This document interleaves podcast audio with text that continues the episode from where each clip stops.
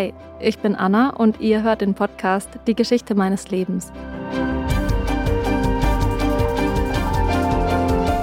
Und als ich wirklich einen Blumenladen hatte, bin ich zu meinem Papa ans Grab gegangen und habe gesagt, Papa, jetzt ist dein Wunsch in Erfüllung gegangen, ich habe jetzt einen Blumenladen. Habe zwar nicht gelernt, habe aber einen Blumenladen. In neun Folgen erzähle ich euch die Lebensgeschichte von neun ganz unterschiedlichen, wunderbaren Frauen. Es geht um Emanzipation und ums Frausein. Darum, wie diese Frauen ihren ganz eigenen Weg gegangen sind und wie es doch immer wieder Parallelen gibt, nicht nur unter ihnen, sondern auch zur heutigen Zeit.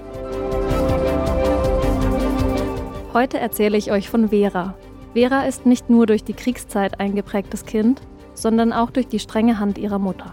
Sie sollte ein Musterkind sein, keine Aufmerksamkeit auf sich ziehen oder Forderungen stellen und erst recht keinen Ärger nach Hause bringen. Dazu gehörte auch überall mit anpacken, wenn es was zu tun gab. Vera hat ihr Leben lang immer viel gearbeitet und war oft auf sich allein gestellt. Wie wird ein Mädchen erwachsen, das in der Entwicklung oft zurückgehalten und unterdrückt wurde? Wie ging Vera mit der Scham um, nie genug zu sein? Und wie fühlt sich die Befreiung des Erwachsenseins dann an? Dieser Podcast ist dazu da, um alle Erinnerungen zu bewahren, die schönen und auch das, was schwierig war. Ich will diese Erinnerungen teilen und weitergeben, um echte Begegnungen zu schaffen.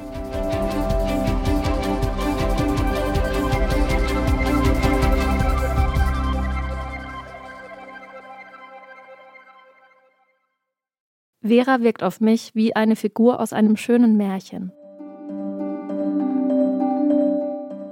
Rötliche Haare, blasse Haut, eine Faszination für Pflanzen und Blumen und eine große Liebe für Tiere. Mit ihrem Vater verbrachte sie viele Stunden im Garten, auch wenn das nicht immer mit den schönsten Tätigkeiten verbunden war. Dann hatte ich zwar ein bisschen eine strenge Mutter, fing an so ein bisschen so zu laufen. Vera krümmt sich und macht mir vor, wie ihre Haltung war, die korrigiert werden musste. Und dann hat die mir ein Besenstiel und da musste ich da mal dem immer rauf und runter, damit ich gerade laufe. Ja, da der, im Garten immer den. Und ich war auch als Kind ganz blass, ich hatte nie Farbe, ich habe in einer glühenden Hitze da gelegen und, und geschlafen und ich war immer bleich, immer, habe nie Farbe gekriegt. Also ich war immer so ein kleines Blass, Blassmäuschen so.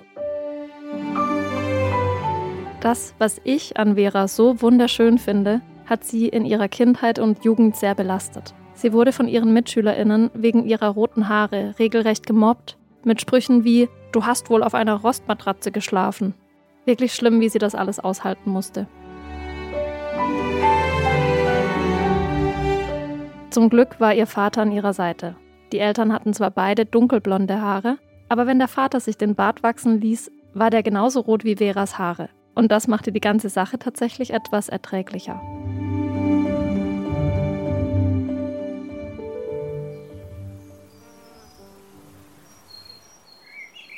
Und es war auch ihr Vater, der sie darin bestärkt hat, ihrer Leidenschaft für Pflanzen nachzugehen.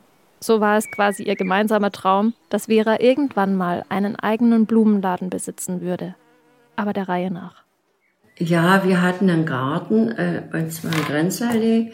Und äh, im Sommer waren wir eigentlich immer im Garten. Und ich wusste dann auch schon so allerlei Bescheid. Und ich konnte auch, äh, musste ein, ein Beet gehabt, was ich selber also bepflanzt habe und gepflegt habe. Und habe auch, äh, äh, ja, natürlich eine Aufgabe gehabt. Wir hatten so ein riesen Dings mit einer Plumpe, da musste voll gepumpt werden, dass man abends abgestandenes Wasser gießt. Da gab es noch nicht mit Schlauch oder so, sondern mit der Gießkanne eben durch den Garten laufen. Ne? Vera wuchs zunächst als Einzelkind mit ihren Eltern in Berlin-Neukölln auf. Bei einer strengen Mutter? Ich sollte Musterkind sein. Ich habe dann mal dummerweise einmal weiß ich nicht, was meine Mutter, die hat auch Heimarbeit gemacht, weil sie ja die Kinder hatte und dann nicht arbeiten aus dem Haus gehen wollte. Und hat da genäht. Im Krieg waren ja damals diese Käppis, diese Mützen, die die äh, Soldaten hatten. und so. Und dann weiß ich nicht warum. Jedenfalls hatte Mutter noch nicht die Betten gemacht und ich machte die Betten. Und dann hat sie geguckt, hat gesagt, naja, geht ja so, kannst jetzt jeden Tag machen. Das war dann gleich, musste ich jeden Tag machen. Denn sie war so, ja, oder wir waren zu Besuch, wie das so ist, Kuchen und so. Die hat ja dann auch gebacken und so weiter. Und das ging es ja ja nicht bei uns dann. Und da hat sie dann gesagt, aber du isst nur ein Stück Kuchen. Oh Gott, und dann haben die anderen gefuttert und ich habe dann ein Stück Kuchen gegessen. Und dann hieß es, Vera, möchtest du noch ein Stück Kuchen? Nein, danke. Ja, also so ist man erzogen worden, ja. Also bloß nicht, äh, äh, ja, noch sagen, ja, ich würde gerne noch eins essen. Nein, ging nicht. Und eben einem stolzen und wohlwollenden Vater. Mein Vater war sehr, sehr stolz auf mich und ist auch sonntags vormittags mit mir. Mutter hat dann gekocht und so und dann ist er mit mir gegangen und dann manchmal haben wir dann ja, Kollegen getroffen von ihm oder so. Und dann hat er mir gesagt, hier, meine, meine Tochter. Mhm. Und so, da, doch, der war sehr stolz und ich hatte auch ein sehr gutes Verhältnis zu ihm. Als Veras Vater zur Musterung einbestellt wurde, gab es, wie für alle Jungen und Männer im Zweiten Weltkrieg, eine Begutachtung auf psychischer und physischer Ebene. Danach wurde dann der sogenannte Tauglichkeitsgrad bemessen, also umgangssprachlich ausgedrückt, ob jemand im Krieg zu gebrauchen ist oder nicht. Der Vater hatte quasi Glück im Unglück, denn wegen seines Asthmas wurde er nicht zum Krieg eingezogen. Diese Krankheit war aber auch dafür verantwortlich, dass er nicht weiter in seinem Beruf als Bäcker und Konditor arbeiten konnte. Obwohl der Vater dieser Tätigkeit nicht länger nachgehen konnte, hatte Vera schon immer ein besonderes Verhältnis zum Bäckereibetrieb und sagt, ein bisschen was habe ich trotzdem davon abgekriegt. Ich bin 1933 geboren, 39 fing der Krieg an und da bin ich in die Schule gekommen. Mhm. Erstmal bin ich früh morgens gegangen, bevor ich zur Schule musste, habe ich einen Korb Brötchen oder sowas, die alle da eingepackt haben, hingebracht zu einem Lebensmittelladen. Und dann beim Zurückweg habe ich den leeren Korb abgeholt. Wenn ich dann meine Schularbeiten gemacht habe, bin ich wieder in den Bäckerladen.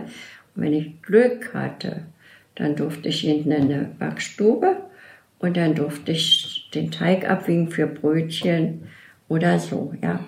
Pech hatte, war ich in der Küche und habe abgewaschen.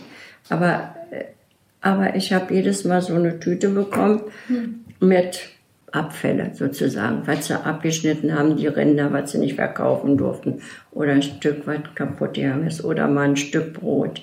Nicht so bisschen. Also ich habe damit ein bisschen geholfen, weil mein Vater war ein sehr starker Esser.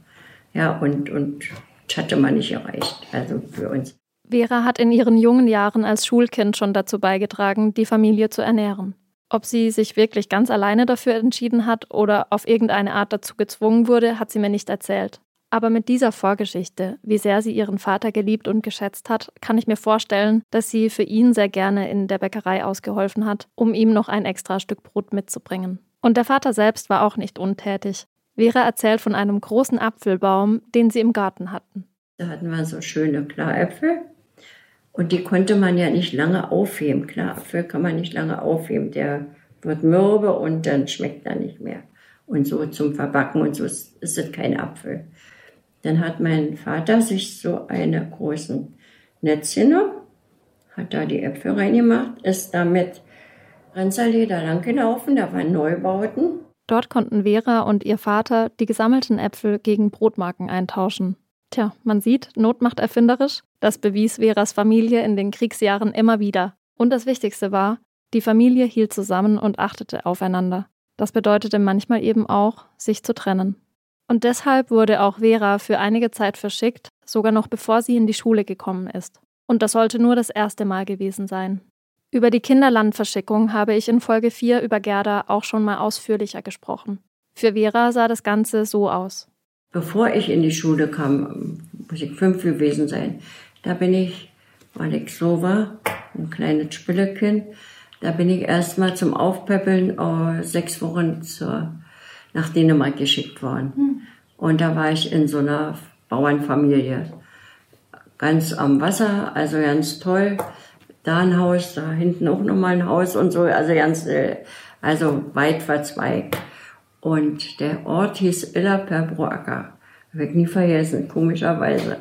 Aber ich war da nur sechs Wochen und ob ich nun ein bisschen dicker geworden bin, kann ich nicht sagen, weiß ich nicht so genau. Ich weiß bloß, dass ich getürmt bin, wenn der gesagt hat, der Bauer, der hat mich dann veräppelt, ne? der hat dann gesagt, also morgen früh schlachten wir, Schweineschlachten, und du musst Blut rühren. Na, was meinen Sie? Die haben mich nicht mehr gesehen. War früh morgens angezogen und weg war ich auf der Wiese irgendwo. Und da musste ich immer Butterstauben ausstechen für die Tiere, die sie hatten, die Hasen und so. Vera liebte, wie gesagt, Blumen und sie war auch schon immer sehr tierlieb. Deshalb war ihr der Gedanke des Schlachtens so ungeheuer, dass sie einfach aufs Feld abgehauen ist. Das hatte sie zu Hause auch schon mal gemacht. Im Garten hatten sie nämlich Kaninchen. Das kann ich so gut nachvollziehen und wahrscheinlich hätte ich ähnlich reagiert. Vera erwähnt in diesem Zusammenhang außerdem, dass sie zu der Zeit Bettnässerin war. Nicht sehr schön, sagt sie, ist ja klar. Auch das kennen wir aus der dritten Folge von Greta und das zeigt einfach, unter welchem enormen mentalen Druck die Kriegskinder aufgewachsen sind. Und dass der Körper dann manchmal zu Maßnahmen greift, die man gar nicht so richtig erklären kann und die Kinder in noch mehr Ärger treiben. Eine verzwickte Situation. Das alles war jedenfalls vor Veras Einschulung und entsprechend vor Kriegsbeginn im Jahr 1939. Da war Vera fünf Jahre alt. Ja, eigentlich haben wir ja erstmal vom Krieg gar nichts mitgekriegt. Ist ja klar. War ja alles ein bisschen weiter weg. Der Krieg war weiter weg. Die Berührung mit den Umständen eines Krieges ließ aber nicht lange auf sich warten. Und so wurde Vera mit all ihren Klassenkameradinnen und dem Lehrer wieder von zu Hause weggeschickt, dieses Mal in ein Gebiet, das Reichsgau-Sudetenland oder verkürzt Sudetengau genannt wurde.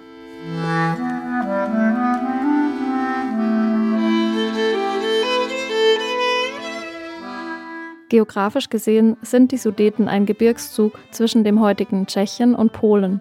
Es handelte sich also um ein Gebiet, nicht um einen eigenen Staat mit festen Grenzen. In dieser Region lebten verschiedene Menschen aus der ehemaligen Tschechoslowakei, Polen und dem Deutschen Reich. Den Nationalsozialisten war das entsprechend ihrer territorialen Ideologie natürlich ein Dorn im Auge. Sie bestanden darauf, dass ein Volk mit Nationalzugehörigkeit auch einen eigenen Staat bräuchte, beziehungsweise dass das Sudetenland natürlich zum Deutschen Reich gehörte. Im Münchner Abkommen 1938 wurde Hitler das Gebiet dann auch von den Westmächten Großbritannien und Frankreich zugesprochen im Sinne ihrer Appeasement-Politik.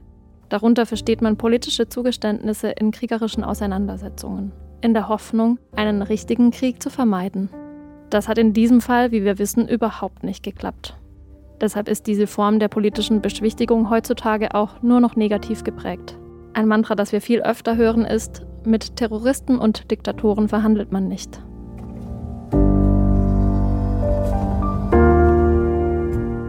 Jedenfalls gehörte das Sudetengebiet ab 1938 zum Deutschen Reich.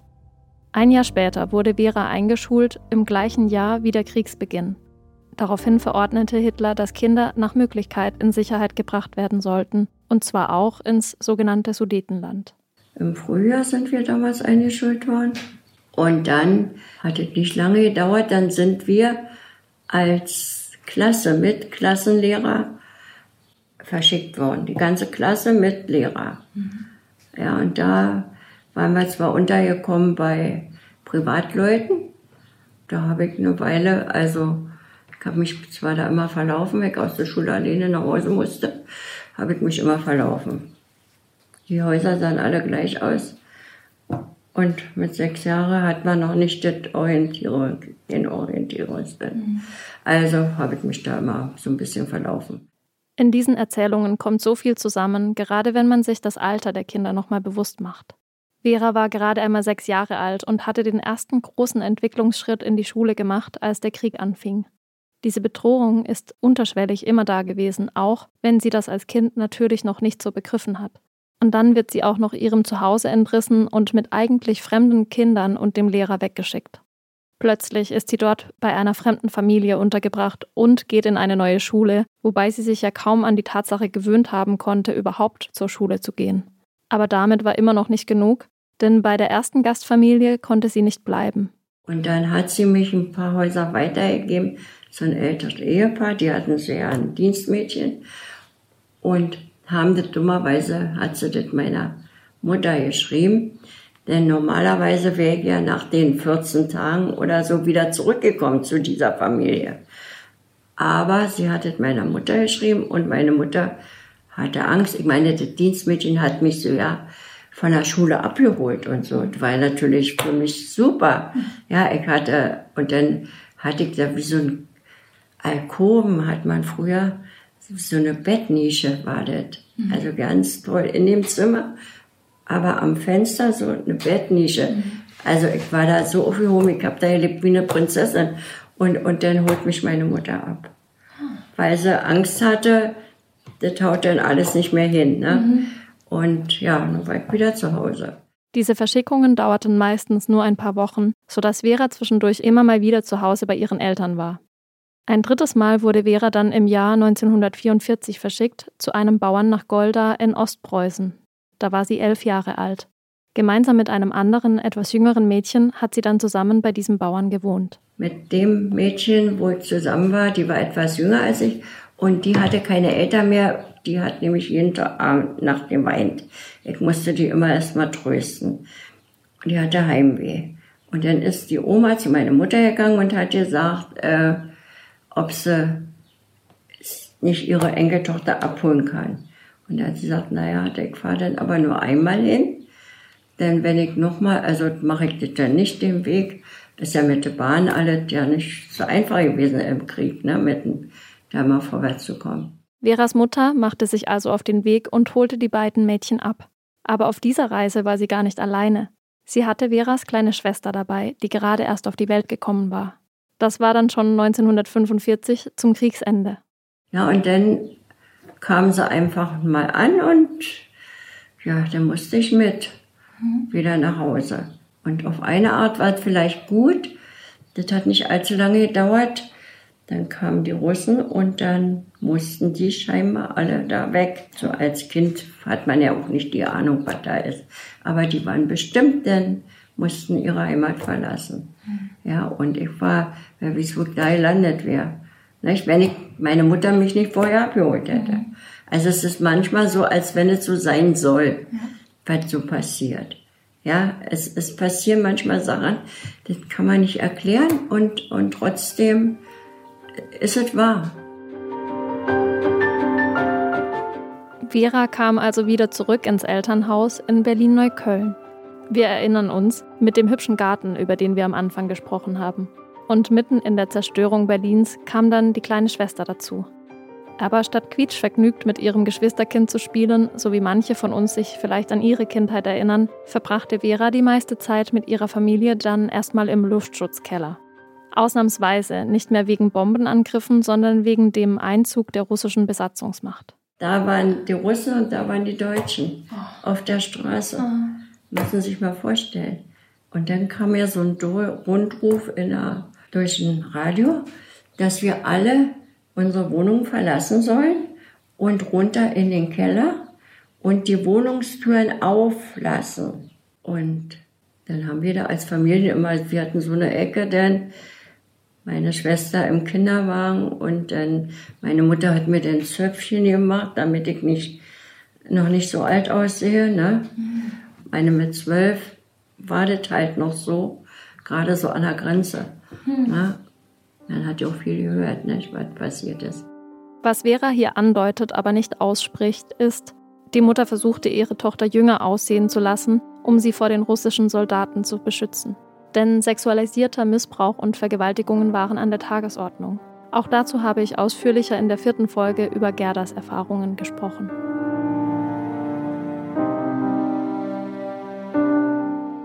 Was ich hier nochmal betonen möchte, in den meisten Erzählungen und auch in der kollektiven Erinnerung wird am häufigsten von den Russen als Tätern gesprochen, aber auch die Westalliierten waren für massenhafte Sexualverbrechen verantwortlich.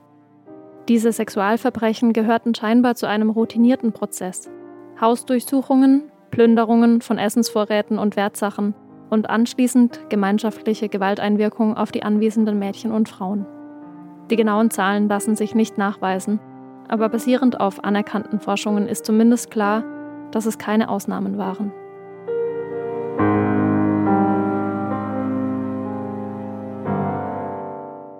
Und selbst wenn die Mädchen und Frauen verschont blieben, war die Präsenz der russischen uniformierten Männer traumatisierend.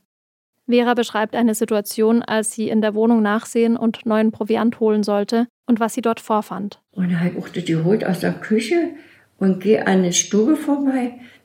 Da liegen da zwei in voller Montur auf, auf, auf der Ehebetten von meinen Eltern und, und schlafen da. Und, und im Kleinzimmer, wo ich auf der Couch war, da war auch noch einer, da die schlafen.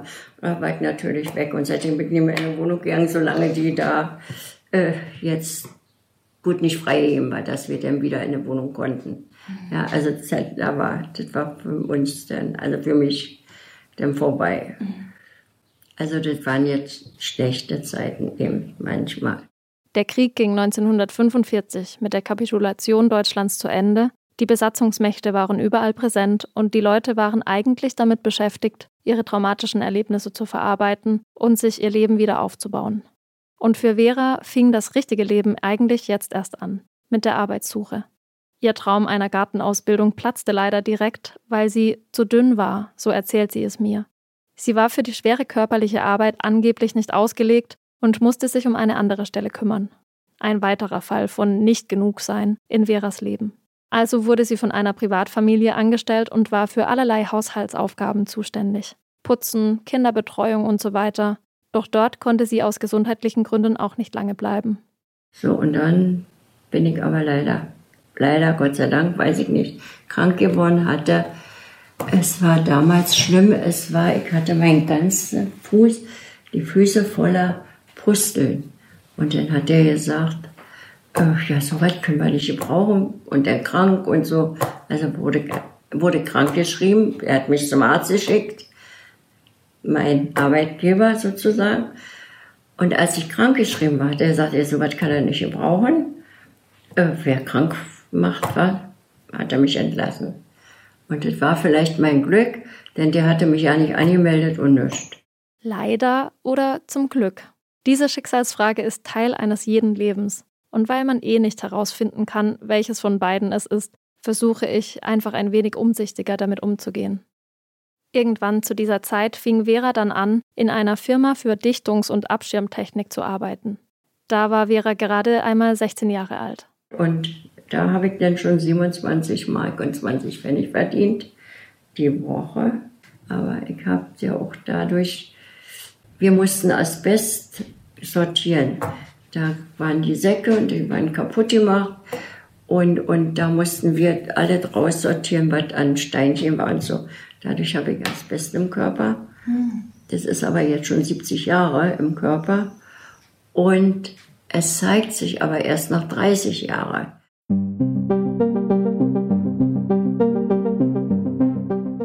Asbest war früher im Bauwesen wegen seiner stabilen Eigenschaften sehr beliebt. Das Material ist unempfindlich gegen Hitze, weist eine hohe Elastizität und Zugfestigkeit auf und lässt sich in Kombination mit anderen Materialien leicht zu Produkten verarbeiten. Seit 1930 wurde Asbest also für zahlreiche Produkte eingesetzt, zum Beispiel Platten für den Hochbau, Brems- und Kupplungsbeläge für Fahrzeuge oder Dichtungen. Erst 1993 wurde der Stoff aufgrund seiner nachweislich krebserregenden Wirkung verboten. Denn bei der Verarbeitung von Asbest lösen sich schnell Fasern, die unbemerkt eingeatmet werden können. Diese bleiben anschließend sehr lange in der Lunge und können das Gewebe reizen. Daraus entsteht dann die sogenannte Asbestose, also die Bildung von schwerwiegendem Narbengewebe in der Lunge. Außerdem kann daraus Lungenkrebs entstehen. Asbestose war sogar schon 1936 als Berufskrankheit anerkannt, änderte aber nichts daran, dass man weitere 60 Jahre damit arbeitete und Menschen enorm gefährdete. Das liegt daran, dass man oft erst Jahrzehnte nach dem Kontakt mit Asbest krank wird. Veras Aufgabe, diese Asbestsäcke zu sortieren, musste sie zum Glück nicht ewig machen und wurde irgendwann versetzt. Gemeinsam mit einer anderen jungen Frau war sie dafür zuständig, das Mittagessen in die verschiedenen Abteilungen zu bringen. Und in einer dieser Abteilungen lernte sie dann auch ihren späteren Ehemann kennen. Und vorher war ich ja mit meinem Mann so ein bisschen, das war ein Arbeitskollege, aber der war in einer anderen Abteilung. Dann hab, wollte er mit mir mal irgendwie hin im Kino oder so. Gesagt, geht nicht. Ich habe keine Zeit, ich muss auf meine kleine Schwester aufpassen. Das stimmte auch. Bis ich es dummerweise mal meiner Mutter gesagt habe. Dass da jemand ist, der immer fragt und, und ich nicht gehen kann, ich nicht gehen will. Wollte ich auch nicht. Und dann hat sie gesagt, so und diesmal gehst du. Vera hatte sich also endlich getraut, mit diesem Mann auszugehen. Zur Erinnerung, da war sie immer noch ein jugendliches Mädchen von 16, 17 Jahren. Bei einer Verabredung im Garten der Familie erwischte sie diesen Arbeitskollegen allerdings dabei, wie er was mit einer ihrer Freundinnen anfing. Und damit wollte sich Vera nun wirklich nicht abgeben. In der Firma, die haben das ja alle gewusst, dass wir zusammen waren. Also als ein bisschen hat ja auch immer mit rumgeprallt, ist ja klar. Ja, und da haben dann die gesagt, ja, was hast du denn mit der Kleinen gemacht? Die ist im Krankenhaus. Haben wir wunderbar gedacht nur wieder. Naja, und weil er ja nicht wusste, ist er zu meiner Mutter. Und meine Mutter hat ihm dann gesagt, in welchem Krankenhaus ich bin. Dann hat er mir Briefchen geschickt. Vera musste wegen Diphtherie ins Krankenhaus und war dort in Quarantäne. Doch dieser Arbeitskollege ließ nicht locker und kämpfte plötzlich um sie. Er brachte ihr ein Radio und Eis im Krankenhaus vorbei. Bei so viel Überzeugungsarbeit und netten Gesten ließ Vera sich letztlich doch von ihrem Arbeitskollegen umgarnen. Und dann waren sie ein Paar. Allerdings lebten beide noch bei ihren Eltern zu Hause, was aus heutiger Sicht, naja, sagen wir mal, interessante Umstände mit sich brachte. Dann hat seine Mutter immer nichts gemacht für ihn. Dann bin ich mit Fahrrad dahin gefahren nach Lichtenrade von der Köln und habe äh, ihn da seine Strümpfe gestoppt, habe seine Wäsche gewaschen, weil seine Mutter nicht mehr, wie sie ohne, nicht mehr für ihn getan hat, nur ihren kleinen Sohn, der sieben Jahre jünger war. Den, den hat sie bepuddelt und gemacht, aber den Älteren nicht mehr. Hier zeichnete sich schon ab, wie das gemeinsame Leben der beiden aussehen würde.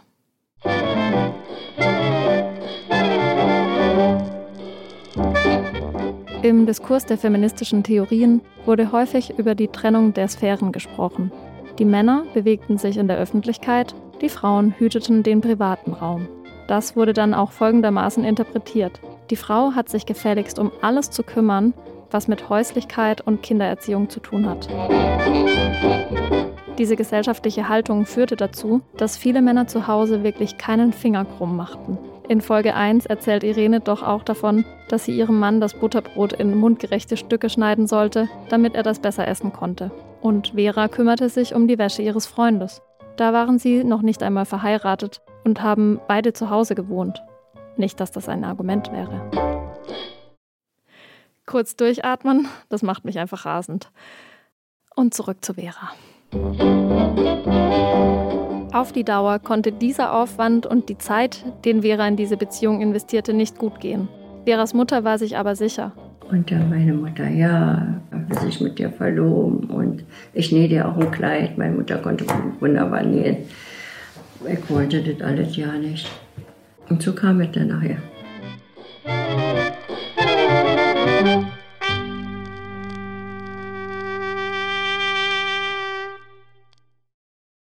Ich wollte das gar nicht. Das erzählt Vera mir bei meinen Besuchen immer wieder, bis zuletzt. Ihre Mutter war also maßgeblich dafür verantwortlich, wie sich Veras Leben entwickelte.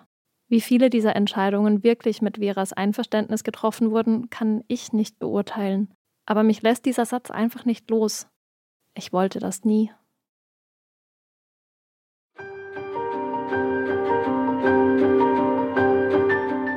Jedenfalls sorgte die Mutter dann dafür, dass Vera und ihr neuer Freund zusammenziehen konnten. Der Arbeitskollege kam in das Haus mit Vera, ihrer Mutter und der kleinen Schwester. Denn Veras Vater war zu dem Zeitpunkt leider schon verstorben, was für Vera eine wirklich schwere Zeit gewesen sein muss. Ein neuer Mann im Haus war dann zwar eigentlich eine gute Sache, aber die beiden waren ja noch nicht verheiratet. Und das war in den 1950er Jahren nicht die beste Idee, vor allem wenn Nachwuchs unterwegs ist. Naja, dann ist es klar, dass, dass wenn wir dann zusammen wohnen und zusammen leben, dass sich das dann auch ergibt, dass dann was passiert. Zu der Zeit war es noch, wäre noch schlimm gewesen, 52, alleine mit dem Kind. Heute guckt da kein Mensch mehr nach hin. Aber damals war es halt noch so, dass es nicht ging. Wo ist das Mitspracherecht, wenn man es braucht? Wenn man damals als Minderjährige von der Mutter gesagt bekam, heirate ihn, naja, dann hat man sich dem gefügt.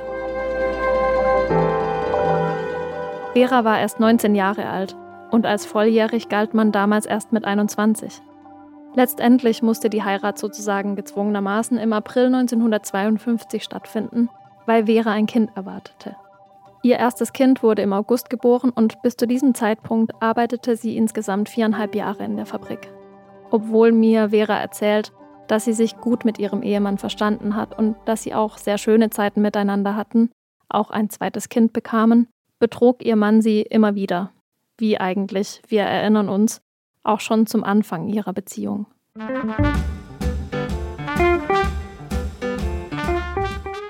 Der gesellschaftliche Blick auf solche Umstände kommt mir persönlich absolut ungerecht vor. Damals wurde so ein Verhalten bei Männern beschmunzelt oder herabgespielt nach dem Motto, ach, so ein Lebemann. Ja, es gab sogar ein eigenes Wort dafür. Und jetzt mal ganz unabhängig vom Verheiratetsein und Fremdgehen, da will ich mich gar nicht einmischen. Aber ist das nur mein Gefühl oder werden Typen fürs sexuelle Erfahrungen sammeln auch bis heute immer noch gefeiert und Frauen eher verpönt?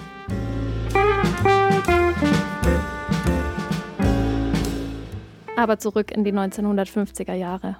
Da galt die Eheschließung für immer und eine Scheidung war absolut verpönt. Mal zum Vergleich. 1952, als Vera und ihr Mann heirateten, gab es insgesamt knapp 660.000 Eheschließungen in Deutschland und ca. 58.000 Scheidungen. Und 67 Jahre später, also im Jahr 2019, waren es knapp 416.000 Eheschließungen und fast 150.000 Scheidungen. Viele Zahlen, ich weiß, aber das hilft zur Verdeutlichung, dass Scheidungen damals wirklich nur in allergrößter Not und in Ausnahmefällen vorgenommen wurden. Die meisten Ehen endeten mit dem Tod des Ehepartners oder der Partnerin. Und Untreue, erst recht von Seiten des Mannes, waren nun wirklich kein Grund dafür. Später war das dann nachher so.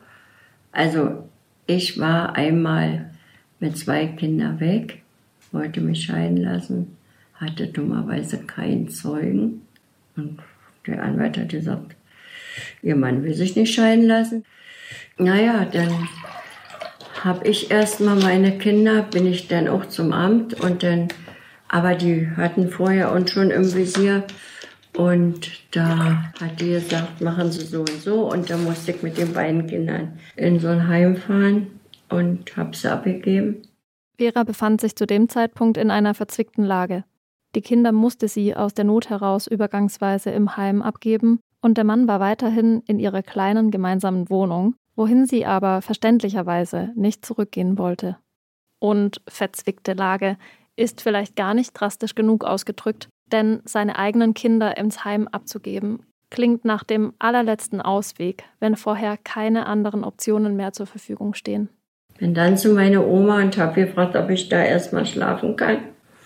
Bin ich mehr zurückgegangen und habe dann nachher eine Freundin getroffen, die in Untermiete wohnte und die hat dann ihre Leute gefragt, ob ich eine Zeit lang bei ihr da mitwohnen durfte. Und dann hatten wir uns ein Zimmer geteilt und das Schöne war, ich habe am Tag gearbeitet und sie nachts und dadurch, ich hatte zwar die Couch und sie das Bett, aber trotzdem sind wir uns so nicht in eine Quere gekommen mit. War eine schlimme Zeit, war gar nicht schön. Vera zog in dieser Zeit ständig um, von einer Couch zur nächsten temporären Lösung, während ihre Kinder im Heim auf sie warteten. Tagsüber arbeitete sie in der Strickerei, in der auch schon ihre Mutter und ihre Schwester tätig waren. Und da ihr Mann sich in der gemeinsamen Wohnung natürlich nicht darum kümmerte, Ordnung zu halten, auch nicht im Treppenhaus, bekam sie irgendwann einen Brief vom Wohnungsamt. Und dann bin ich zum Wohnungsamt und der meinte glattweg zu mir, naja, Sie haben ja eine Bleibe, weil ich ja angemeldet war als Untermieterin. Ihr, ihr Mann kommt in Bunker, wo so einzelstehende Herren denn leben. Möbel kommen auf den Speicher und ihre Kinder sind ja im Heim und die kriegen sie sowieso nicht mehr wieder. Ja, und da bin ich auf die Barrikaden gegangen. Da bin ich zur Fürsorge gleich, war alles im Rathaus in Köln. Und dann hat sie gesagt, nee, das darf er nicht sagen. Sie, wir haben ihn die Kinder ja nicht weggenommen. Nicht? Ja. Sie haben sie ja selber aus Not bringen müssen. Ja. Wenn es richtig gewesen wäre, hätten sie mir eine kleine Kochstube geben müssen mit den beiden Kindern. Dann wäre das alles ja nicht gewesen. Und dann, bevor er da raus musste, dann habe ich die Scheidung zurückgenommen und dann sind wir umgezogen, also gleiche Straße, auch eine kleine Wohnung. Und dann ein, ein Monat später sind wir zur Obdachlosensiedlung rausgekommen, nach Lübars. Und dann habe ich noch ein halbes Jahr gebraucht, bis ich die Kinder wieder kriegte. Und dann hatten wir auch nur einen Raum, 27 Quadratmeter, mit Kochgelegenheit, also für vier Personen praktisch, zwei Kinder, zwei Erwachsene. Naja, und das ging dann so ein Weilchen, dass jeder seinen Weg gemacht hat, dass wir nicht so richtig Ehepaar waren, sondern nur so nebeneinander hergelebt haben. Ne?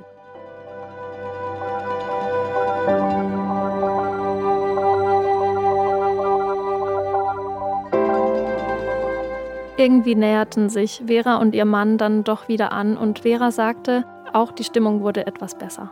Sie bekamen sogar noch zwei weitere gemeinsame Kinder. Zunächst fiel gar nicht auf, dass Vera mit dem letzten Kind schwanger war, denn mit 42 Jahren war sie eigentlich schon in den Wechseljahren, dachte sie. Aber der Bauch wurde immer dicker. Und als die Schwangerschaft sich bestätigte, stand der Hausfrieden erneut auf dem Spiel. Der Mann wollte keine Kinder mehr und war kurz davor, Vera rauszuschmeißen. Also traf Vera die vielleicht schwerste Entscheidung ihres Lebens. Naja, und dann habe ich mich durchgerungen und habe dann, bin zur Caritas gegangen und habe gefragt, ob ich, ich wollte das Kind freigeben zur Adoption. Und dann hatte ich aber auch gesagt, ich möchte gerne, dass, denn ich war zu lange Einzelkind, dass, dass das Kind in eine Familie kommt, wo schon Kinder sind. Und dann hat er den Fall abgegeben und dann hat mich eine Frau betreut, war auch nach Hause gekommen. Alle Kinder mussten da sein, mein Mann auch. Ob das richtig ist hier mit dem, nicht? Und meine Tochter, die älteste, war schon verheiratet und wollte gerne das Kind haben. Also, aber ich wollte das nicht. Ja, und dann bin ich im in der Klinik gewesen, habe entbunden, durfte das Kind ja nicht sehen, wurde ja gleich weggenommen. Und später, als die Dame dann von dem Dings kam und wieder von der Caritas kam, das Kind abgeholt hat, durfte ich es einmal sehen und halten und dann ist er damit abgehauen. Die Adoption war Veras einzige Möglichkeit, denn Abtreibungen waren damals per Gesetz verboten und zwar schon seit 1871. So lange gibt es diesen Paragraphen 218 schon. Im Nationalsozialismus wurde dieses Thema noch heißer. Der Paragraph wurde zum Symbol für Schutz von Ehe, Familie und Mutterschaft. Wer dagegen verstieß, musste sogar mit der Todesstrafe rechnen. Eine Ausnahme gab es damals für eine Abtreibung, und zwar, wenn das ungeborene Kind in Anführungszeichen unwertes Leben darstellte. 1971 gab es einen öffentlichen Aufschrei, der die nächste Welle der Frauenbewegung in Deutschland lostrat. Wir haben abgetrieben. Im Stern berichteten 374 Frauen von dieser Entscheidung. 1972 kam es dann in der Volkskammer der DDR zu einem Gesetz über die Unterbrechung der Schwangerschaft. Das erlaubte Frauen innerhalb der ersten zwölf Wochen nach Beginn einer Schwangerschaft eigenverantwortlich über deren Abbruch zu entscheiden. My Body, My Choice. Das war und ist eine wahnsinnige Errungenschaft. Selbstbestimmung ist einer der Grundpfeiler unseres modernen Feminismus. Vera hatte diese Möglichkeit noch nicht und entschied sich für eine Adoption. Ich will mir auch nicht anmaßen zu behaupten, dass sie sich bei einer anderen Rechtsgrundlage überhaupt für eine Abtreibung entschieden hätte. Fakt war, sie konnte das Kind nicht behalten. Ich kann mir kaum vorstellen, wie belastend diese Situation für Vera gewesen sein muss. Ich kann aber zum Glück einen Blick in die Zukunft vorwegnehmen, denn später trifft Vera ihre jüngste Tochter wieder als diese schon erwachsen ist. Und bis heute stehen die beiden in Kontakt und haben sich versöhnt. Vera und ihr Mann hatten kurz vor seinem Tod ein letztes Gespräch, in dem sie sich über die Untreue und über die Adoption aussprachen. Dann, wie es so war, dann wollte er, dass ich ihm das verzeihe. Naja, und er hat gesagt, verzeihen kann man, aber vergessen kann man nicht. Nach der Adoption des letzten Kindes musste das Leben für Vera, ihren Mann und die anderen drei Kinder ja trotzdem weitergehen. Der Alltag der Familie normalisierte sich auch irgendwann wieder und Vera wurde endlich für ihre ganze harte Arbeit belohnt. Das ist vielleicht einer der schönsten Momente, den ich während den Gesprächen mit meinen alten Freundinnen hatte. Denn tatsächlich konnte Vera sich ihren Traum vom eigenen Blumenladen erfüllen. Also mein Vater hat immer gesagt, ich soll Gärtnerin lernen und sollte dann einen Blumenladen später haben wollen. Also haben. Kannst du dann ein, später auch einen Blumenladen haben? Und ich hatte später auch mal einen Blumenladen, ohne dass ich Gärtnerin gelernt habe, denn die haben mich nicht genommen, weil ich so, so dünn war. Da haben sie gedacht, die schafft die Arbeit sowieso nicht. Das ist ja eine schwere Arbeit. Und als ich wirklich einen Blumenladen hatte, bin ich zu meinem Papa ans Grab gegangen, habe gesagt, Papa, jetzt ist dein Wunsch in Erfüllung gegangen, ich habe jetzt einen Blumenladen. Habe zwar nicht gelernt, habe aber einen Blumenladen. Aber da war ich schon in der 40. Vera hatte ihren Traum also nie aufgegeben und sich nach all den Strapazen immer wieder dafür stark gemacht, dass sie eine wahrhaftige Blumenfrau wird. Sie lernte, wie jede Blume behandelt werden musste, wie sie sich auf dem Markt zurechtfinden konnte und letztlich, wie sie einen Blumenladen führen konnte.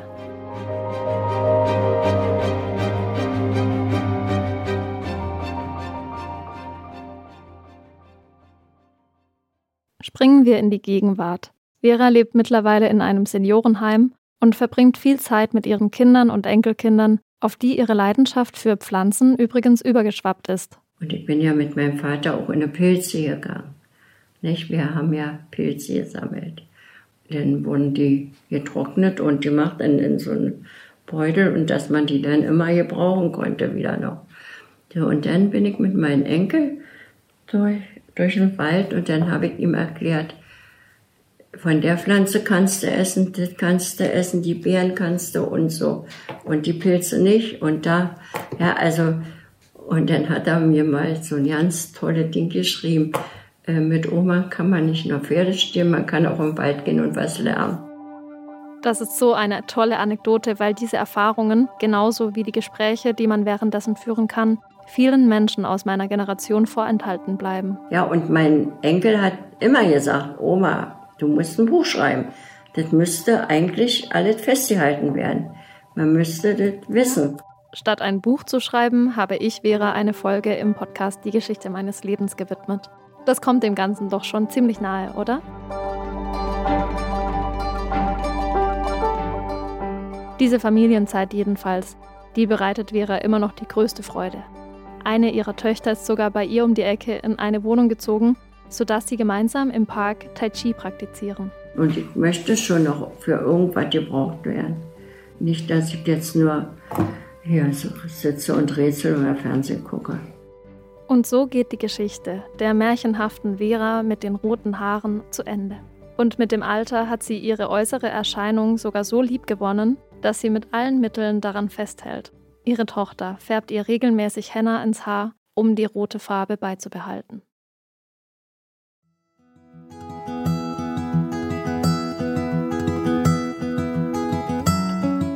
Liebe Vera, ich bin immer noch voller Dankbarkeit und ganz beflügelt von den schönen Erinnerungen, die ich an unser Gespräch habe. Ich bekomme jetzt noch eine Gänsehaut, wenn ich mir vorstelle, wie du endlich am Grab deines Vaters sagen konntest, Papa, jetzt ist dein Wunsch in Erfüllung gegangen. Ich habe jetzt einen Blumenladen. Gleichzeitig habe ich aber auch rausgehört, dass deine eigenen Wünsche oft wenig Raum bekommen haben. Und das hat mich nachdenklich gemacht, auch mit Blick auf mein eigenes Leben. Lebe ich schon konsequent genug nach meinen eigenen Bedürfnissen? Wie oft orientiere ich mich an den Vorstellungen anderer Leute? Ich hoffe auf jeden Fall, dass du weißt, dass du stolz auf dich sein kannst. Ich kenne nur wenige Menschen, die so tapfer sind wie du. Immer wieder wurdest du auf die Probe gestellt und hast deinen eigenen Weg gefunden und weitergemacht. Und weißt du was? Ich freue mich richtig darüber, dass dir deine Tochter jetzt mit Henna die Haare färbt und deinen natürlichen Farbton so richtig zum Strahlen bringt. Das ist für mich ein Zeichen dafür, dass am Ende nicht die Hänseleien siegen, nicht die Scham und nicht die Angst, sondern Selbstliebe und das Vertrauen darauf, dass du genauso wie du bist, genau richtig bist. Alles Gute für dich und liebe Grüße, deine Anna.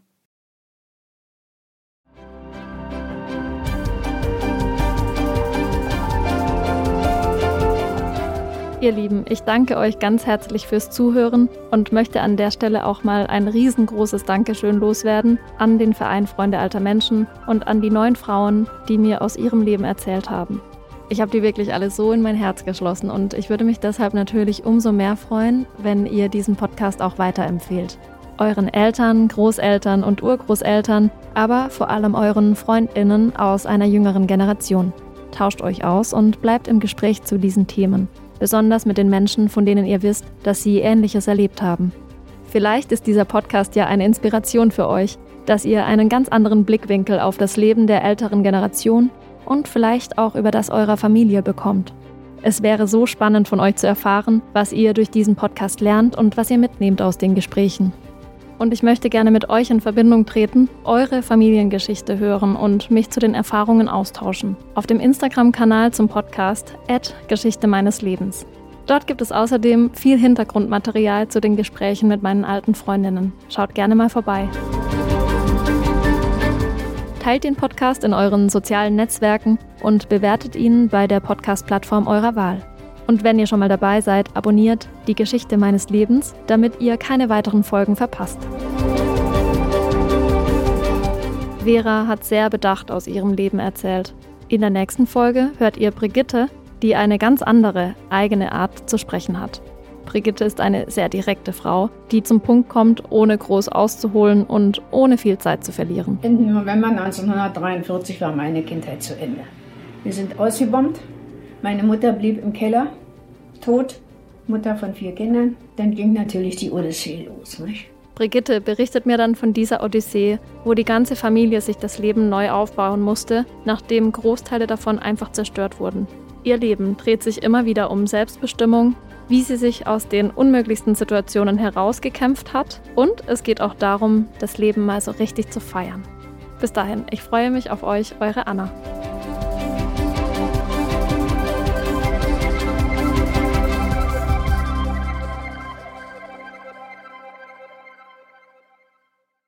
Die Geschichte meines Lebens ist eine Produktion von Pool Artists. Ich bin Anna-Maria Schmieder. Projektleitung Paula Georgi. Producer Charlotte Steinbach. Redaktion Lisa Hertwig und Charlotte Steinbach.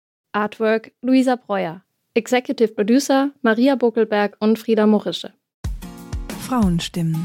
Klagen, lachen, klüger werden. Ich bin Ildiko von Kürti, ich bin Buchautorin und Journalistin und in meinem Podcast spreche ich alle zwei Wochen mit lebensklugen und mutigen Frauen über das Loslassen und das Aufbrechen, das Verlieren, das Suchen und das Finden.